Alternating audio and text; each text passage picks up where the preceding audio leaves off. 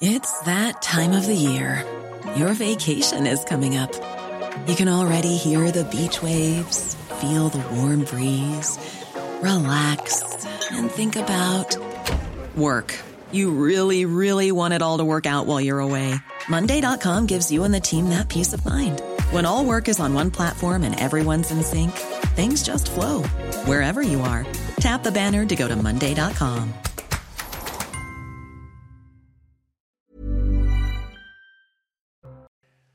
Bonsoir à tous, très heureux de vous retrouver comme chaque dimanche à 20h dans Face à Rioufol, bien évidemment avec Yvan Rioufol. Bonsoir cher Yvan. Bonsoir. Autour de ce plateau également pendant une heure, Véronique Jacquier. Bonsoir Véronique. Bonsoir à tous. Dans un instant le sommaire, mais avant le rappel des titres avec vous Isabelle Piboulot. Près de Saint-Nazaire, c'est un projet qui divise. Un centre d'accueil de demandeurs d'asile ouvrira ses portes fin 2023 à Saint-Brévin-les-Pins. Deux manifestations se sont tenues aujourd'hui, réunissant 150 opposants et 250 partisans. Si la commune est habituée à accueillir des migrants, le choix de l'emplacement du centre près d'une école maternelle et élémentaire ne fait pas l'unanimité. Éric Ciotti, élu président des Républicains, les adhérents du parti ont choisi le député des Alpes-Maritimes avec 53,7% des voix. Bruno Retailleau a quant à lui obtenu 46,3% des suffrages. Éric Ciotti disposé d'une avance de 9 points sur son adversaire après le premier tour. Il succède donc à Christian Jacob qui a démissionné en juin dernier. La France, toujours aux côtés des Ukrainiens, Emmanuel Macron s'est entretenu avec Volodymyr Zelensky, l'occasion de préparer les prochaines conférences de soutien à l'Ukraine qui se tiendront mardi à Paris. Une première internationale pour répondre aux besoins du pays pour passer l'hiver, et puis une seconde avec près de 500 entreprises françaises engagées dans la reconstruction de l'Ukraine. Amérissage réussi pour le vaisseau spatial Orion. La mission Artemis 1 est terminée. Après un peu plus de 25 jours de vol autour de la Lune, le vaisseau de la NASA est arrivé sans encombre dans l'océan Pacifique, au large de l'île mexicaine de Guadeloupe. La capsule, sans astronaute à son bord, avait pour objectif de préparer le retour de l'homme sur la Lune dans les années à venir. Merci Isabelle. Prochain point d'Isabelle Piboulot, ce sera à 20h30 face à Rioufol. Au sommaire ce soir, la nouvelle loi immigration présentée récemment par le gouvernement au cœur d'un débat au Sénat mardi prochain. La France doit pouvoir dire qui on veut et qui on ne veut pas accueillir, résume la Première ministre. Alors si la gauche reçoit froidement ces mesures, les républicains d'Éric Ciotti, tout juste élus ce soir à la tête du parti, peuvent-ils soutenir ce projet? Est-il suffisant pour maîtriser l'immigration? L'analyse d'Ivan Rioufol qui reviendra également sur les débordements après la victoire du Maroc dans un instant. Avec l'arrivée du grand froid, un pic de consommation d'énergie attendu ce lundi, mais le gouvernement affiche sa sérénité face au risque de coupure d'électricité. Pas de panique, assure Emmanuel Macron. Euh, pourtant, la simple perspective de délestage était impensable il y a peu. Alors peut-on parler de déclin français? Est-il inexorable? Yvan Rioufol nous donnera euh, son avis. Et puis, votre invité ce soir, Yvan, l'expert en politique énergétique Fabien Bouglet, auteur notamment de Nucléaire, les vérités cachées, c'est aux éditions du Rocher. Vous l'interrogerez justement sur les raisons, notamment politiques, de la pénurie énergétique. À Rioufol, c'est parti. Et on démarre donc avec la question du projet de loi immigration qui sera en débat ce mardi. Je vous le disais, des mesures présentées cette semaine par la Première ministre ont sans doute peu euh, du goût de la gauche, mais les républicains qui viennent de se donner un nouveau président, et c'est Éric Ciotti, un Yvan, avec 53,7% des voix. Euh, est-ce que ces républicains peuvent-ils soutenir ce projet de loi sur l'immigration? Nous verrons, nous testerons effectivement la résistance d'Éric Ciotti face à cet attrait euh, que, pourraient avoir encore les républicains pour le parti majoritaire, en tout cas sur certaines questions. J'espère mm. que Ciotti, qui avait montré quand même une certaine faiblesse en se mêlant à la meute, en critiquant le député RN Fournac qui avait dit euh, du, bateau, euh, du bateau de clandestins qu'il retourne, qu retourne en Afrique. Et euh, Ciotti avait été de ceux qui avaient dit qu'il y avait vu là un propos raciste, qui n'était pas un propos raciste. Donc j'ai vu, moi, enfin de mon point de vue, j'ai vu chez Ciotti une sorte de, faiblesse de caractère qui n'était pas, qui n'avait pas été celle de son concurrent, qui a perdu, euh, le, sénateur Retailleau. Donc, euh, je, bon, je trouve qu'une victoire de Retailleau aurait été plus claire dans cette, cette rupture que l'on attend effectivement de la droite vis-à-vis, en tout cas, de la politique d'immigration de ce gouvernement-là, parce que on a bien vu que les, les, encore les violences d'hier soir après la victoire du Maroc sur les Champs-Élysées notamment, mm. ont montré qu'il y avait un vrai problème d'intégration, on y reviendra tout à l'heure, et un vrai problème d'accès à la nationalité française. Ce sont là, c'était là des, Français d'origine, des, Franco-Marocains pour une partie d'entre eux, de la majorité d'entre eux. Or, ce sont des Franco-Marocains qui se reconnaissent d'abord comme étant Marocains que Français. Donc, il y a, toutes ces, toutes ces, toutes ces problématiques doivent être posées dans un débat de rupture. Or, pour l'instant, le projet du gouvernement, je le rappelle en deux mots, mais il est tout à fait dérisoire, il est mhm. technocratique, c'est de, promettre que des, délinquants, des clandestins délinquants seraient renvoyés chez eux, ce qui est quand même bien la moindre des choses. Les, clandestins tout court devraient l'être, et qu'une une filière euh, de régularisation serait ouverte pour des clandestins qui répondraient à des, emplois dits en tension, c'est-à-dire des emplois sous-qualifiés qui ne sont pas pris pour l'instant par des Français parce que ces mm. emplois sont sous-payés. Il suffirait de mieux payer ces emplois-là pour que, pour que les Français euh, les reprennent. Les Français ou d'origine, enfin, ou même les Français qui ont été ensuite naturalisés français. Je ne fais pas du français là un, un club éthique, hmm. ethnique, pardon. Euh, mais ce qu'il faut, faut, bien comprendre, c'est que ce projet d'immigration qui va être discuté par le, gouvernement est un projet qui n'entend pas rompre du tout avec la, la, grande immigration de peuplement qui fait un, qui bascule, qui, qui ébranle et qui, qui engendre une bascule civilisationnelle, et qu'au contraire elle va alimenter encore davantage un flux qui fait venir maintenant 400 000 personnes par an. Et donc le, logiciel d'Emmanuel Macron, de son Premier ministre, euh, et du ministre de l'Intérieur est de poursuivre, au nom d'un humanitarisme, d'une société ouverte, d'une société d'accueil, d'une société indifférenciée, de poursuivre dans cette politique folle. Et d'ailleurs, Emmanuel Macron en a fait l'aveu la dernière fois. On avait évoqué cette phrase disant que la France a toujours été une terre d'immigration, ce qui est absolument faux. C'est une fake news. Euh, Emmanuel Macron a reproché à Éric Zemmour de, travestir l'histoire euh, dans une sorte de petit règlement de compte qu'il a fait hier, je crois, enfin non, il y a quelques jours, mais hmm. lui-même travestit l'histoire. Je ne vais pas y revenir, on a déjà abordé ce problème-là, mais la France est un pays d'immigration que depuis la fin du XIXe siècle, et ça a été longtemps un pays d'immigration européenne qui s'est remarquablement assimilé, pour ceux qui sont restés, et c'est un pays d'immigration arabo-musulmane depuis maintenant les années 70, et là cela pose un problème civilisationnel qui crève les yeux de tout le monde. Or, si vous écoutez euh, le, gouvernement, il est encore sur la, pente sur des déclarations de François Mitterrand, qui à l'époque disait, s'adressant aux immigrés. Vous êtes ici chez vous et quiconque tient un autre raisonnement tient le raisonnement de la haine et de la ségrégation raciale. C'est très précisément encore mhm. le logiciel qui est celui de, Gérald Darmanin qui, dès qu'il voit que les, critiques contre son projet d'immigration sont trop précis, sort le carton rouge mhm. du racisme ou de la haine raciale, etc. Donc on ne s'en sort plus.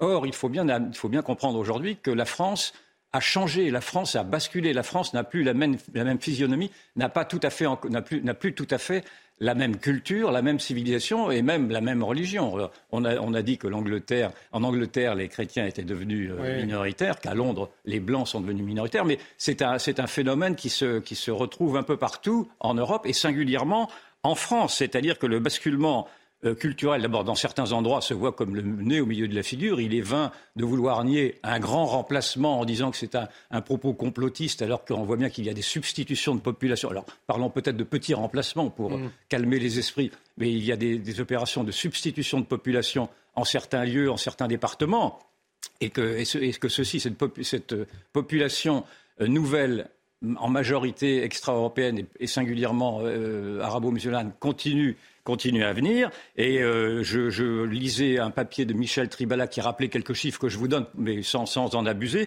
Euh, près de 30% des nouveaux-nés ont au moins un parent extra-européen aujourd'hui. Mhm. Vous avez à la Courneuve 80% des jeunes de moins de 18 ans qui sont issus, qui sont d'origine étrangère, et près d'un habitant sur dix est d'origine africaine. Donc si vous poursuivez les lignes, euh, vous vous dites que si cela continue ainsi, la France, à la fin de ce siècle, ne sera plus la France que l'on a connue. Ça s'appellera peut-être la France ou autre chose, mais ce ne sera plus la France. On vous entend, Yvan, vous parlez d'une France qui change, vous parlez euh, d'un bilan euh, inquiétant, en tout cas dans, votre voix. Pas plus tard qu'hier, vous l'évoquiez, on a vu ces, ces, scènes de violence accompagnées de la victoire du Maroc un peu partout sur le territoire, notamment sur les Champs-Élysées.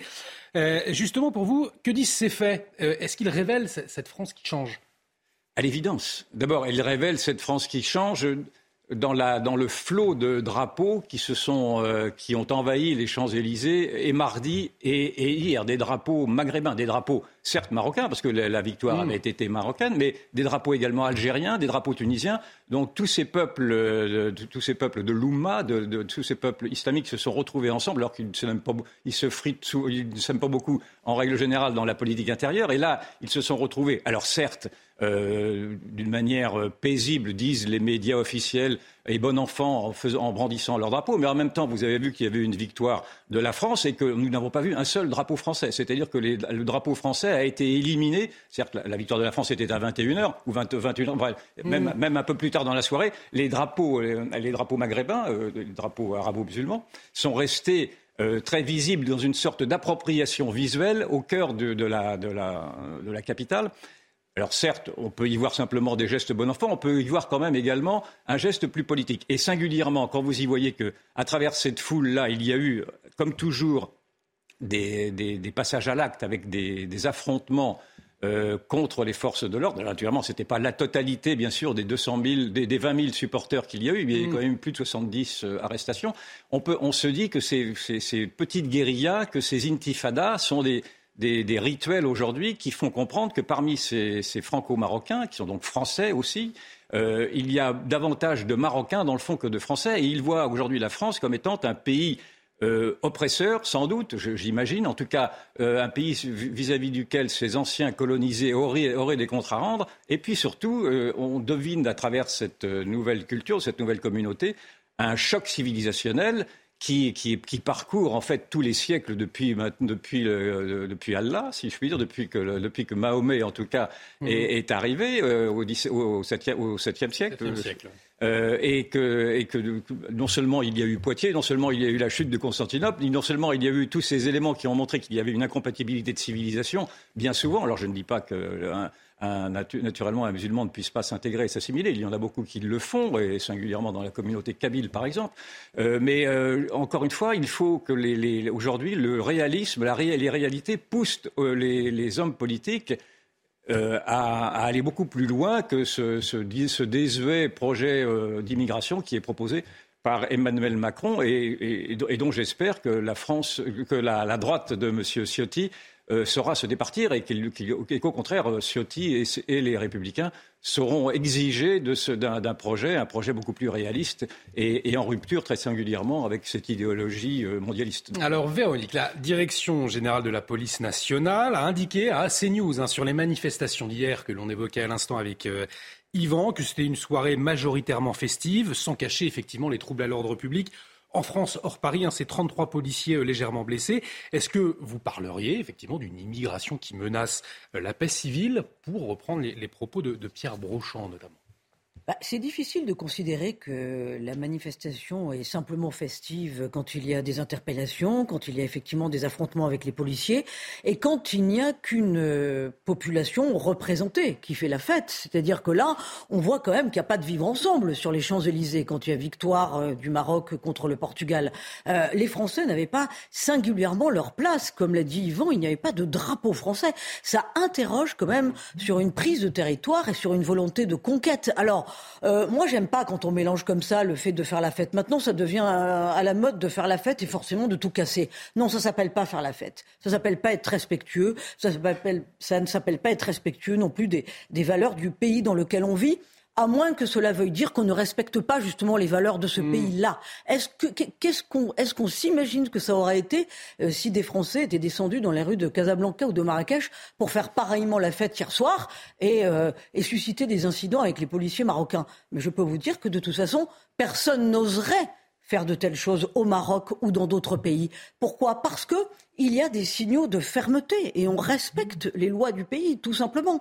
Donc, euh, je pense que ce qui s'est passé, euh, c'est ce sont des prémices de violence identitaire. Il y a effectivement une guérilla euh, civilisationnelle. Il y a une forme de revanche. D'ailleurs, les, supporters marocains ou maghrébins dans leur ensemble ne s'en cachaient pas. Hein, euh, voilà. Donc, euh, or, ces jeunes ont la nationalité française. Donc, qu'est-ce que mm. ça veut dire et comment on appréhende effectivement une énième loi sur l'immigration, puisque c'est quand même la 29e depuis 1980.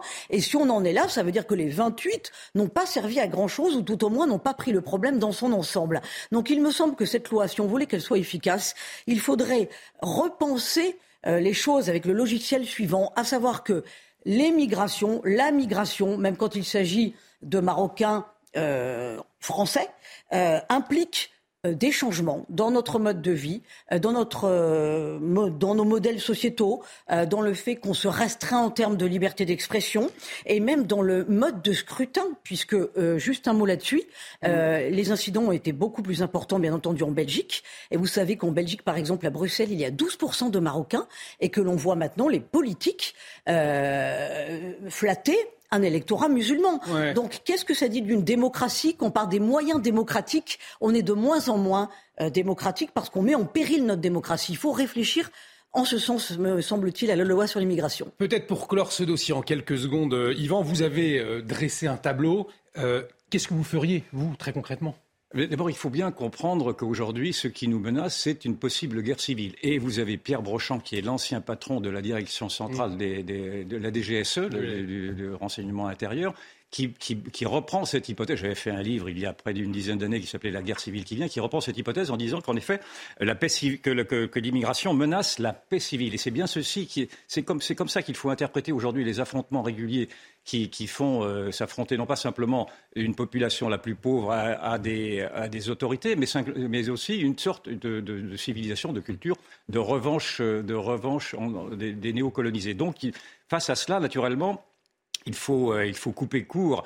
D'abord, il faut se dégager de, cette idéologie antiraciste qui vous interdit de regarder, de voir ce que vous voyez. Il faut naturellement supprimer le droit du sol. Il faut revoir le code de la nationalité. Il faut supprimer le code. Il faut supprimer les, regroupements familiaux, etc., etc. Donc, il faut une véritable politique de rupture. Mmh. Pour résumer, il faut du courage. Et on verra ce que donne ce projet de loi immigration. Je vous le rappelle, débattu euh, à partir de mardi euh, au Sénat. Autre inquiétude hein, ces derniers jours, c'est la crise énergétique, bien sûr, avec cette perspective de possible coupure d'électricité cet hiver. Emmanuel Macron, lui, a tenté de rassurer euh, l'opinion publique. On se souvient, pas de panique, hein, Yvan, ce sont les mots du chef de l'État. Est-ce que ces mots vous ont rassuré? Écoutez, euh, ces mots d'abord m'ont étonné. Non, ces mots ne, ne, rassurent pas du tout, parce que cela montre à quel point le déclin de la France s'accélère. On y reviendra peut-être si on a un peu de temps. Mais ce que j'ai aperçu d'abord, c'était une véritable cacophonie au cœur du gouvernement, ce qui, ce qui révèle une panique dans le fond des dirigeants, parce que le, euh, nous avons entendu toute cette semaine et la semaine précédente des membres du gouvernement nous dire qu'il fallait nous préparer à des coupures et nous avons entendu ensuite le président de la République nous dire qu'il fallait arrêter avec cette politique de la peur et qu'il n'y mmh. aurait sans doute pas de panique, etc. Or, je rappelle tout de même que la politique de la peur a été vraiment ce qui identifie la politique macronienne depuis qu'il est arrivé au pouvoir. C'est-à-dire que nous avons vu la peur du réchauffement climatique, la peur du populisme, euh, la peur du Covid naturellement, la peur de la guerre avec Poutine, la peur de ceci, la peur de cela. Ce gouvernement faible s'est installé avec cette infantilisation de l'opinion. Donc il était assez cocasse de voir que le président euh, voulait euh, maintenant s'en prendre également à, ses membres du gouvernement pour essayer, de dans le fond, de se dégager de ses propres responsabilités. Parce que dans le fond, s'il y a un responsable de ce qui va se passer cet hiver avec les coupures annoncées, c'est bien, ce n'est pas seulement Emmanuel Macron, mais c'est quand même également Emmanuel Macron qui a avalisé ce saccage, oh, je l'ai déjà dit, mais je le répète parce que c'est un véritable scandale d'État, ce saccage du parc nucléaire qui avait été initié naturellement sous l'influence des Verts, qui avait été avalisé par François Hollande, puis par Emmanuel Macron quand il a fermé Fessenheim et 12 autres réacteurs, quand il a annoncé la fermeture de Fessenheim, de 12 autres réacteurs en 2020, et cette annonce n'a toujours pas été annulée. Et cette annonce reste valable malgré ce qu'ils disent. Et d'ailleurs, j'entendais euh, des spécialistes qui assurent aujourd'hui qu'il est possible de relancer malgré tout Fessenheim. Donc, euh, mais on n'attendra rien naturellement d'Emmanuel Macron parce qu'il il déteste euh, avant tout de se dédire et il, comme il cherche à à chaque fois faire reposer la, responsabilité sur les autres, il tient pour responsable EDF qui n'aurait pas bien entretenu Fessenheim. Mais bon, bref, passons là-dessus. Et, oui, pardon. Et, vous y reviendrez euh, notamment sur cette question de coupe, sur les raisons politiques hein, de ces coupures d'électricité euh, avec votre invité dans un instant. Mais plus généralement, est-ce que vous, parlez, vous, aujourd'hui, de déclin français? Ah, je, parle de déclin français, mais je parle d'un déclin français qui est abyssal. C'est-à-dire que c'est un déclin français pas seulement sur la place internationale, c'est-à-dire que maintenant nous ne sommes simplement reconnus par l'UNESCO que pour notre baguette, et nous, la baguette de pain, j'entends, euh, qui, devient un symbole national. Nous avons été euh, chassés du, du, Mali, nous avons été chassés du Liban, trahis par l'Allemagne. Notre voyage aux États-Unis reçu par Biden a été un voyage de, simulacre, de mon point de vue. En tout cas, il n'en est rien sorti. Et puis surtout, du point de vue intérieur, ce que les déclinistes avaient décrit, et j'en étais depuis maintenant 30 ans, sous, sous, les colibés naturellement des éditocrates de l'époque, ce que nous avions décrit, nous, déclinistes, se retrouve hélas euh, confirmé à tout point de vue, c'est-à-dire que nous assistons à l'effondrement de toutes les idéologies. C'est-à-dire que le nucléaire a été saccagé, je viens de le dire, par l'idéologie, euh, verte. Euh, l'unité nationale a été saccagée par cette idéologie antiraciste qui a interdit que l'on débatte sur l'immigration de peuplement. L'école a été saccagée par l'idéologie égalitariste. Euh, l'industrie a été saccagée par des, réflexions saugrenues d'industriels disant que les activités françaises pouvaient se faire sans usine, etc., etc. Et ce déclin, ce qui m'a fait plaisir cette semaine, c'est de voir que ce déclin a enfin été admis par une haute personnalité venue de la gauche. J'entends par là Jacques Julliard, qui, dans un très bon papier dans le Figaro, a écrit lui-même, et je vais le citer, Notre déclin, nous l'avons fabriqué de nos propres mains et disant cela, il pointait la sottise des élites et des gens intelligents, c'est-à-dire très exactement euh, le discours que tiennent ceux qui tiennent, qui et j'en fais partie, qui accusent ces élites-là de n'avoir rien compris à la vie des gens, sauf que quand euh, ces critiques sont émises vis-à-vis des élites, vous étiez jusqu'alors qualifié de populiste et, de renégat. Donc je ne sais pas si euh, Julia accepterait d'être traité de populisme, enfin j'observe qu'il tient des propos qui ont été ceux euh, qui, qui, sont qualifiés maintenant de populistes. Alors comment on s'en sort? Je vous le pose la question dans un instant, mais avant, Véronique, vous partagez ce constat, c'est la faute des élites, ce déclin français, selon vous. Est-ce qu'il existe d'ailleurs? Ah oui, il existe un déclin français. Quand on essaie d'en sortir, on n'arrive pas à en sortir. Je vais vous donner un exemple très concret. C'est la filière française de masques voulue par Emmanuel Macron au tout début du Covid, quand on avait très très peur et qu'on voulait regagner une espèce de souveraineté par rapport à cette question des masques, puisque tout était fabriqué en Chine. Euh, dans l'urgence, une quinzaine de sociétés françaises ont dit, eh bien, on joue le jeu, on va produire en France, on va faire du franco-français. Et il se trouve que deux ans et demi après euh, la pandémie, eh bien, euh, sur ces 15 euh, entreprises, seules trois pensent pouvoir tenir la route. Pourquoi? Pourquoi? Et c'est là que c'est intéressant. Bien entendu, nos masques sont toujours plus chers que, que ceux des Chinois, mais surtout, l'État n'a pas fait son travail parce que le gouvernement a été incapable de recommander la préférence européenne dans des appels d'offres. Et il y a un guide qui date seulement de janvier 2022 pour dire, par exemple, aux hôpitaux français, préoccupez-vous de commander euh, à des sociétés françaises plutôt que de vous tourner vers la Chine. Voilà où on en est. Donc on se rend compte que même quand on essaie d'être efficace, on n'y arrive pas et on n'en tire toujours pas de conclusion. Après, je voudrais donner un deuxième exemple mhm. euh, qui était un marqueur vraiment du déclin de la France, c'est la natalité. Tous les dirigeants français ont toujours eu à cœur, mais depuis des siècles, de, de savoir qu'une natalité forte, c'était une puissance euh, française qui était forte, forcément. On est fort de sa population. Et en 2020, il y avait seulement 740 000 bébés français euh, qui sont venus au monde. C'est le plus bas niveau depuis 1945. On ne fait rien pour encourager la natalité. On a juste Emmanuel Macron qui se gargarise de dire que le préservatif est désormais gratuit pour les 18-25 ans, au lieu de nous parler d'une politique euh, sur le long terme, non seulement non seulement pour favoriser la natalité, mais aussi pour euh, ancrer une véritable politique familiale. Pensez par exemple que Colbert, au XVIIe siècle, ministre des Finances de Louis XIV, était capable de penser sur le long terme en disant on, euh, comment dire, on fait des forêts hmm. de chênes, on plante des chênes pour, dans 100 ans, pouvoir construire des bateaux pour la marine française. Voilà, maintenant, on est capable de penser seulement à la gratuité des préservatifs. C'est franchement consternant. Alors, je ne sais pas s'il faut planter des chaînes. En tout cas, comment on, s'en sort de, ce déclin français aujourd'hui On s'en sort déjà en cessant, en, effet, de détruire ce qui fonctionne encore. C'est-à-dire que non seulement le président de la République a accéléré ce, déclin, mais il a détruit l'ENA, il a détruit le corps diplomatique, il a, détruit, il a détruit le corps préfectoral, qui étaient trois corps qui fonctionnaient encore relativement bien. Il y a, il y a à peu près plus, il y a que l'armée qui tient encore debout, et encore, euh, on, on, apprend qu'elle n'a plus suffisamment de munitions. Comment on s'en sort? Ben, On s'en sort précisément en, prenant, en faisant le bilan de cette faillite des élites et de cette faillite des intellectuels c'est ça le plus grave, c'est que précisément, aujourd'hui, il n'y a pas de solution pensée. C'est-à-dire que nous sommes devant un, devant un véritable champ de ruines et l'urgence, pour l'instant, c'est d'arrêter les dégâts, c'est d'arrêter les frais. Et ensuite, de, raisonner avec une sorte de pragmatisme de survie. Donc, euh, je, reprends une, réflexion qui a été faite par euh, Brochamp, dont je vous ai parlé. Il faut relancer l'intelligence collective et les cercles de réflexion. Je réduis parce que je vois que vous dites qu'il faut que j'attende. Effectivement, on doit être obligé, on va marquer une pause, mais on va s'intéresser en profondeur, on en parlait déjà, hein, aux causes de cette pénurie d'énergie, aux causes politiques notamment, euh, qui touchent la France. Ce sera avec votre invité Yvan. Échange très intéressant en perspective, on va beaucoup apprendre. Restez euh, avec nous sur CNews, à tout de suite. Et de retour sur le plateau de Face à Rioufol. Bienvenue si vous nous rejoignez dans un instant. Focus sur la pénurie d'énergie en France avec votre invité Yvan. Mais avant, c'est le rappel des titres avec vous, Isabelle Piboulot.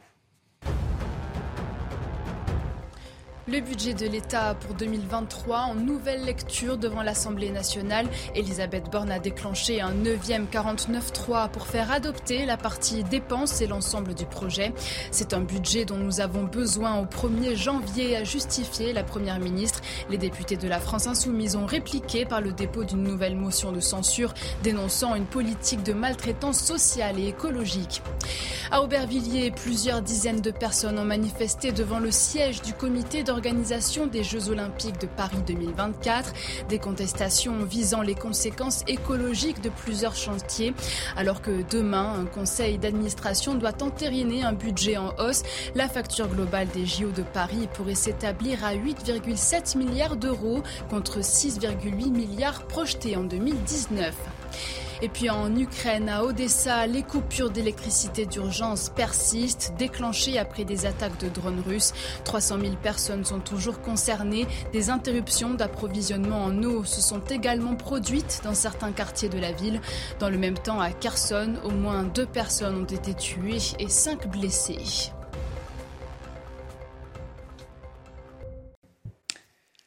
Face à Rioufol, deuxième partie, vous êtes au bon endroit parce qu'il y a une question euh, qui nous interpelle tous, c'est celle des coupures d'électricité éventuelles. Où est-ce qu'on en est? Eh bien, euh, pour en parler autour de ce plateau, l'expert en politique énergétique Fabien Bouglet, bonsoir. Bonsoir. Merci d'avoir accepté notre invitation. Vous êtes euh, notamment l'auteur de Nucléaire, les vérités cachées aux éditions du Rocher, auteur également de Éolienne, la face noire de la transition écologique, toujours aux éditions du Rocher. Dans un instant, vous répondez aux questions d'Yvan Rioufol. Mais avant, Yvan, pourquoi ce soir on s'en doute. Vous avez euh, souhaité recevoir Fabien. Euh, Écoutez, parce que je suis comme tout le monde, je ne comprends pas comment on a pu en arriver là et si brusquement. Et donc, euh, j'ai proposé à Fabien Bouglet de revenir parce que vous étiez venu une première fois il y a un an. Et d'ailleurs, j'avais beaucoup apprécié votre esprit de synthèse qui, qui va à rebours des obligations de pensée, notamment de la, de l'idéologie écologiste dont nous parlions précédemment. Et ma première question, dans le fond, est, toute bête, est de savoir s'il y a des responsables à cette crise énergétique et si oui, qui sont-ils? En fait, avant de se poser la question de savoir si on a une crise énergétique, en réalité, le problème, c'est de comprendre que nous sommes en guerre énergétique. Et je pense qu'il est important d'alerter nos concitoyens qu'en réalité, cette guerre énergétique a à peu près 20 ans ses racines il y a à peu près 20 ans. Et cette guerre énergétique, elle vient de l'Allemagne. C'est la guerre entre la France et l'Allemagne, vous voulez dire C'est une guerre déclarée par l'Allemagne contre la France. C'est une guerre des temps modernes, une guerre économique où l'Allemagne veut s'approprier la maîtrise de notre système énergétique en mettant en place un mix éolienne gaz, alors le gaz venant de Russie, maintenant c'est plutôt du charbon, et pour imposer ce modèle à la France, il fallait une destruction de notre système nucléaire et il fallait une disparition progressive de nos réacteurs nucléaires. Et c'est toute cette logique qui est au cœur de la destruction intellectuelle, politique, juridique du nucléaire français et qui est à l'origine de cette crise qui est en fait la, conséquence d'une guerre. Vous voulez donc dire qu'il y a eu des lobbies tels, des lobbies allemands, si je vous comprends, Tout des à lobbies tels qu'ils ont pu pénétrer l'appareil français. Exactement. Cela. Euh, alors, en fait, ça a commencé en plusieurs étapes. La première étape, ça a été Corinne Lepage, qui a été donc ministre jupette de Jacques Chirac, qui était, euh, il faut le rappeler, avocate de la ville de Genève pour faire fermer Superphénix. Et dans un conflit d'intérêts incroyable, Corinne Lepage est ministre de l'Environnement et continue, lorsqu'elle est ministre, à vouloir faire fermer Superphénix, pardonnez-moi, qui finalement est euh, et elle est avocate ensuite des promoteurs éoliens, hein, puisqu'il y a une liaison entre la destruction de notre système nucléaire et la promotion du système éolien. Les deux réseaux sont complètement liés. Ensuite, vous avez Dominique Voynet, qui est apparu dans une vidéo tout à fait récente, qui fait le buzz actuellement, euh, d'une vidéo où elle explique que ministre de euh, l'Environnement de Lionel Jospin, elle avait la mission d'aller à la Commission européenne pour défendre le fait que le nucléaire appartenait aux énergies d'avenir. Et elle a saboté cette présence en utilisant un prétexte fallacieux de la Grande-Bretagne pour faire supprimer le nucléaire des listes d'énergie d'avenir.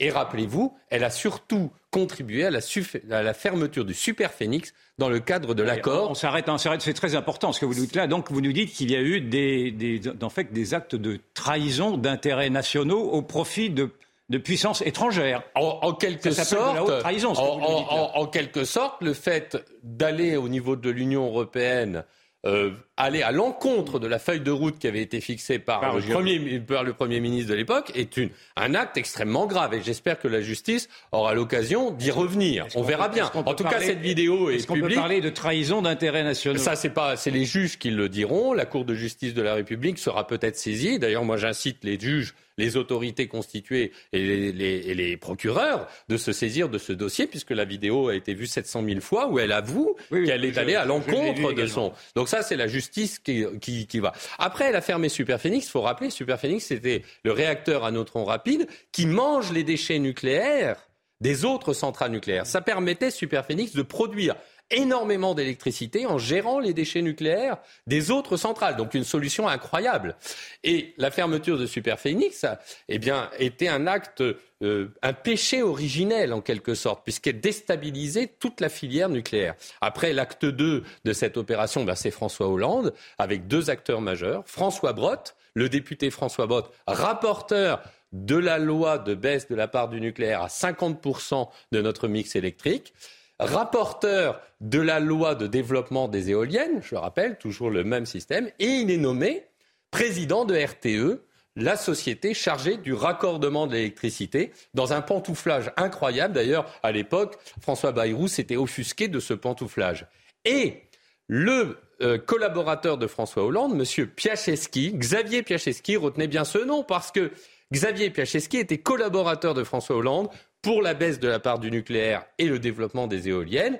Et après la démission de François Brotte, patron de RTE, il a été nommé patron de RTE et il a pris comme collaboratrice la déléguée générale de France Énergie Éolienne, Pauline Lebertre.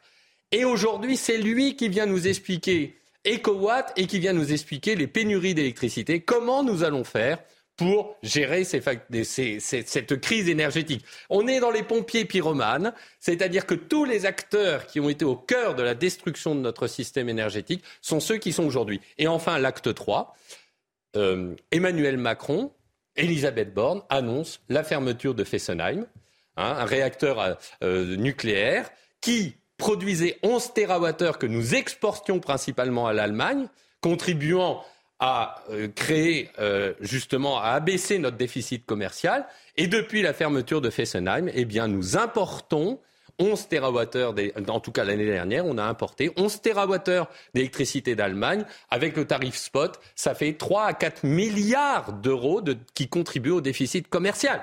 On est au cœur d'une destruction incroyable de notre système énergétique. Ce qu'on a du mal à comprendre dans votre raisonnement, c'est pourquoi la France a été naïve à ce point de se laisser envahir par de simples groupes de pression, si je vous comprends euh, et, au prétexte de, flatter également, sans doute, une opinion écologiste, parce que vous ne parlez pas des écologistes là-dedans. Ben, en fait, si vous voulez, là, c'est la dimension politique, et puis après, il y a la dimension de propagande par Greenpeace. Il hein, faut rappeler que Greenpeace, organisation antinucléaire, avec un budget mondial de 400 millions d'euros, est au cœur de la politique antinucléaire française. Yannick Jadot, euh, actuellement Europe Écologie Les Verts, a été condamné pour atteinte aux intérêts supérieurs de la nation selon l'article du Monde.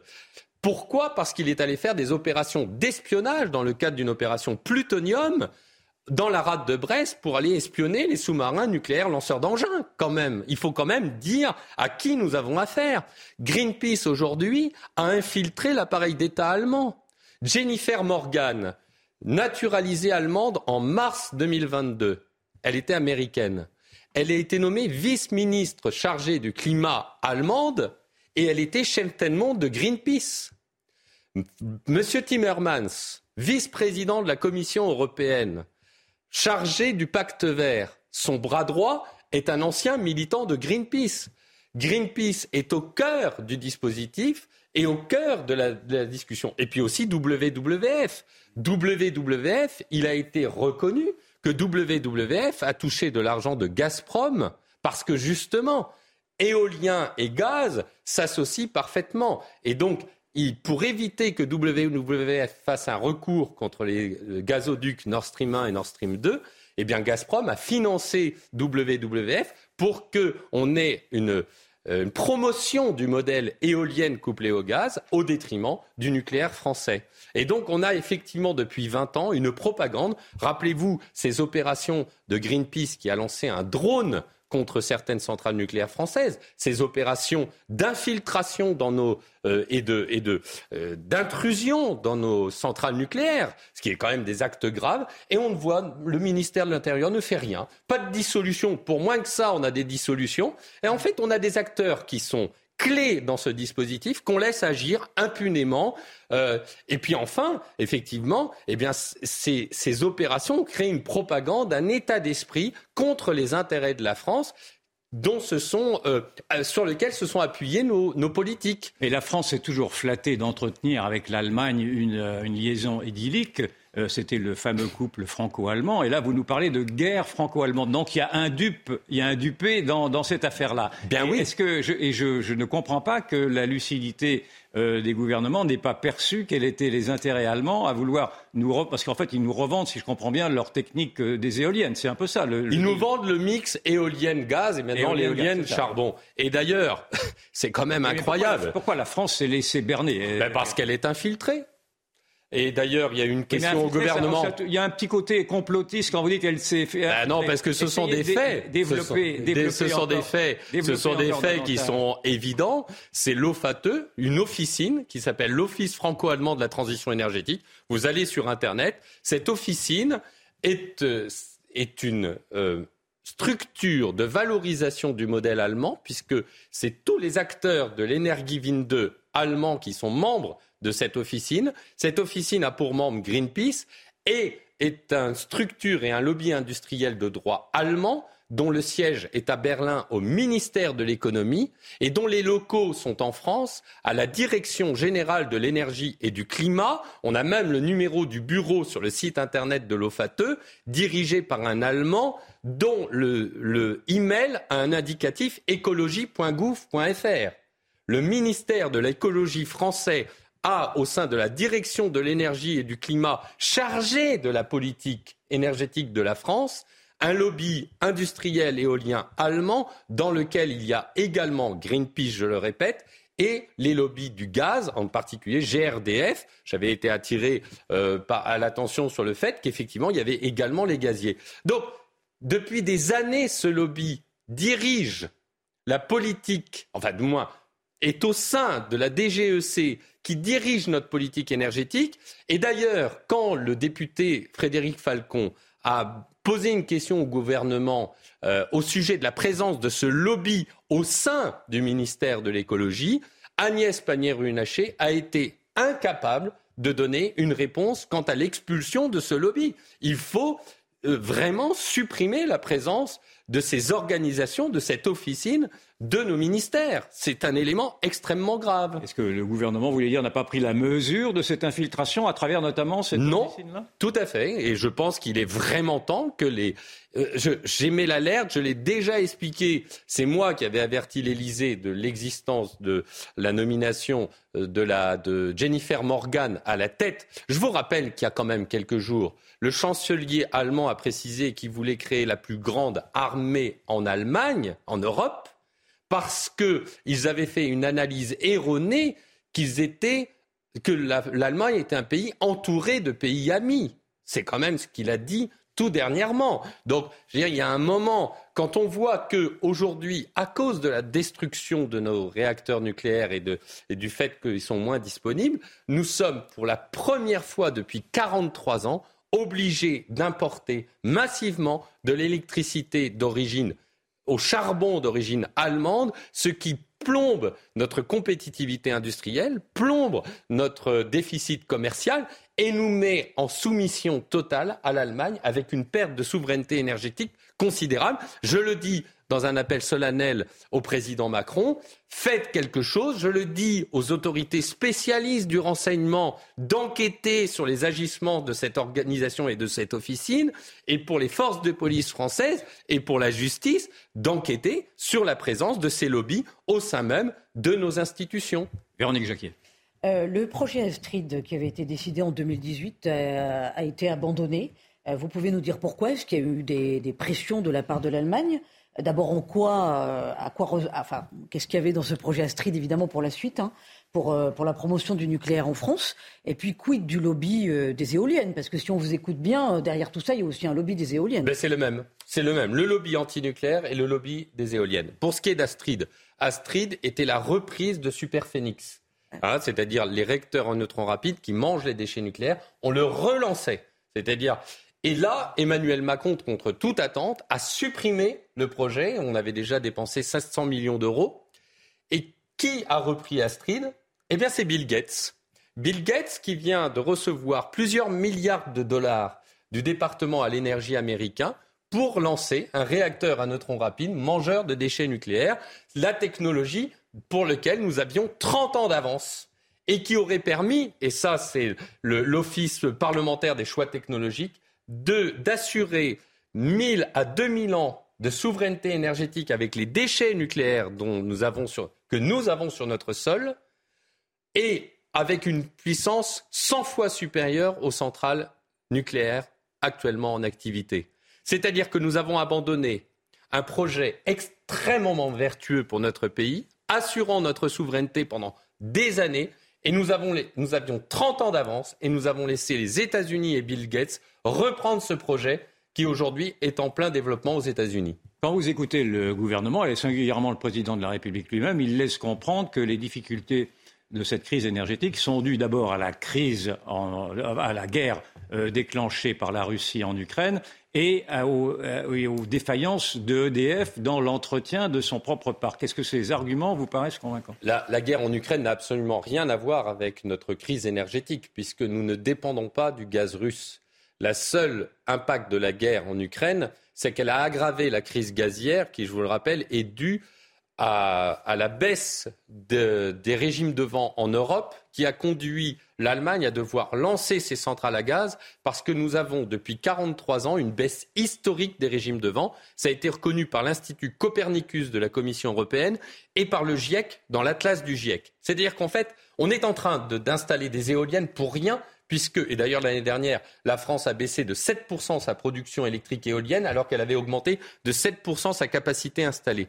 Et ce qui s'est passé en 2021, c'est que l'Allemagne, dépendant considérablement des éoliennes, a dû relancer ses centrales à gaz de manière considérable, faisant exploser le prix du gaz. Le problème, c'est que par le système merit order de fixation du prix de l'électricité en Europe, c'est que l'unité de production la plus chère euh, dicte le prix de toute l'électricité. Et ça a fait exploser le prix de l'électricité en Europe et la guerre en Ukraine, puisque comme l'Allemagne dépendait de 65% de son gaz euh, de Russie, la guerre en Ukraine, on va dire, a contribué à augmenter cette crise, mais n'en est pas à la racine. C'est ça qui est important. Et la France ne dépend pas du gaz russe, puisqu'on dépendait de 15%, et nous n'avons très peu de centrales électriques au gaz en France. Euh, c'est bien une question de disponibilité. Alors, vous comprenez, pendant des années, on a la responsabilité d'EDF. Ah ben, la, responsabilité d'EDF, elle, c'est elle obéit à la politique, puisqu'il faut rappeler, vous l'avez rappelé à juste titre tout à l'heure, nous dépendons de la loi qui a baissé la part du nucléaire. Actuellement, on devrait avoir 14 réacteurs qui, seront, qui sont fermés si on tenait compte de la loi. Or, depuis 2012, depuis François Hollande, on a dépensé 100 à 150 milliards d'euros dans les éoliennes qui ne produisent que 1,6% de notre mix énergétique consommé en France. Actuellement. Actuellement. Alors que le parc électronucléaire a coûté 90 milliards d'euros selon la Cour des comptes pour 40% de notre mix énergétique consommé. Donc les 150 milliards, les 100 milliards prévus pour les raccordements d'éoliennes, selon Piacheski, qui l'a annoncé dans la tribune récemment, Comment voulez-vous Cet argent n'a pas été consacré à l'entretien correct de nos centrales nucléaires, à la construction de réacteurs nucléaires nouveaux, etc. On a perdu en compétences, comme l'avait dit Jean-Bernard Lévy au MEDEF euh, au début de, à la fin de l'été, et dit comment voulez-vous euh, Moi, j'avais une feuille de route où on fermait des centrales nucléaires. Comment voulez-vous que j'ai investi dans le développement. Et on pourrait relancer Fessenheim, d'après vous? Oh bah écoutez, tous les experts, Madame euh, la patronne, l'ancienne patronne d'Areva l'a signifié. Moi, j'ai visité Fessenheim euh, il y a six mois. Euh, la directrice de Fessenheim a précisé pour des raisons administratives, ça va être compliqué, mais pas pour des raisons techniques. Alors, on a pris des pièces par-ci par-là, on les a remises ailleurs, mais rien ne s'oppose à la réouverture de Fessenheim. 45 secondes. Est-ce que l'on va vers des coupures euh, d'électricité très bah, J'espère que non, mais en tout cas, euh, avec simplement 40 réacteurs nucléaires en action, euh, ça va être compliqué. Je rappelle qu'on en a 56 en tout, donc on en a 16 pour le moment qui sont à la semaine, Pour cette semaine, ça passe. Pour cette semaine, ça passe, mais ça va être compliqué au premier trimestre 2023. Merci beaucoup euh, Fabien Bouglet. Je rappelle votre dernier livre, Nucléaire, les vérités cachées aux éditions euh, du Rocher. En tout cas, un échange passionnant avec Yvan Rioufol. On peut le revoir cet échange www.cnews.fr. Yvan, on vous retrouve dès lundi dans la belle équipe à 14h, dimanche prochain pour Face à Rioufol, bien sûr. Véronique, vous restez avec nous à l'antenne dans un instant en quête d'esprit. Enquête d'esprit euh, consacrée au jeune Carlo Acutis qui est décédé en 2006 et qui a été déclaré bienheureux par l'Église. Et dans cette émission, il y a euh, la mère de Carlo Acutis. Donc c'est un très très beau témoignage de, sainteté, disons les choses. Et effectivement, une figure intéressante à, découvrir. Il était euh, très jeune. Hein. Enquête d'esprit, c'est tout de suite. Puis ce sera Elliot Deval pour Soir Info. Excellente soirée sur notre antenne. Merci de votre fidélité.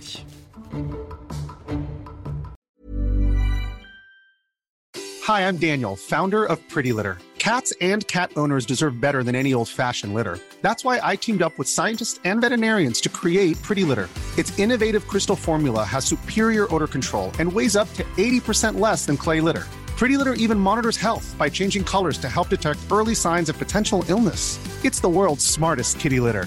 Go to prettylitter.com and use code ACAST for 20% off your first order and a free cat toy. Terms and conditions apply. See site for details.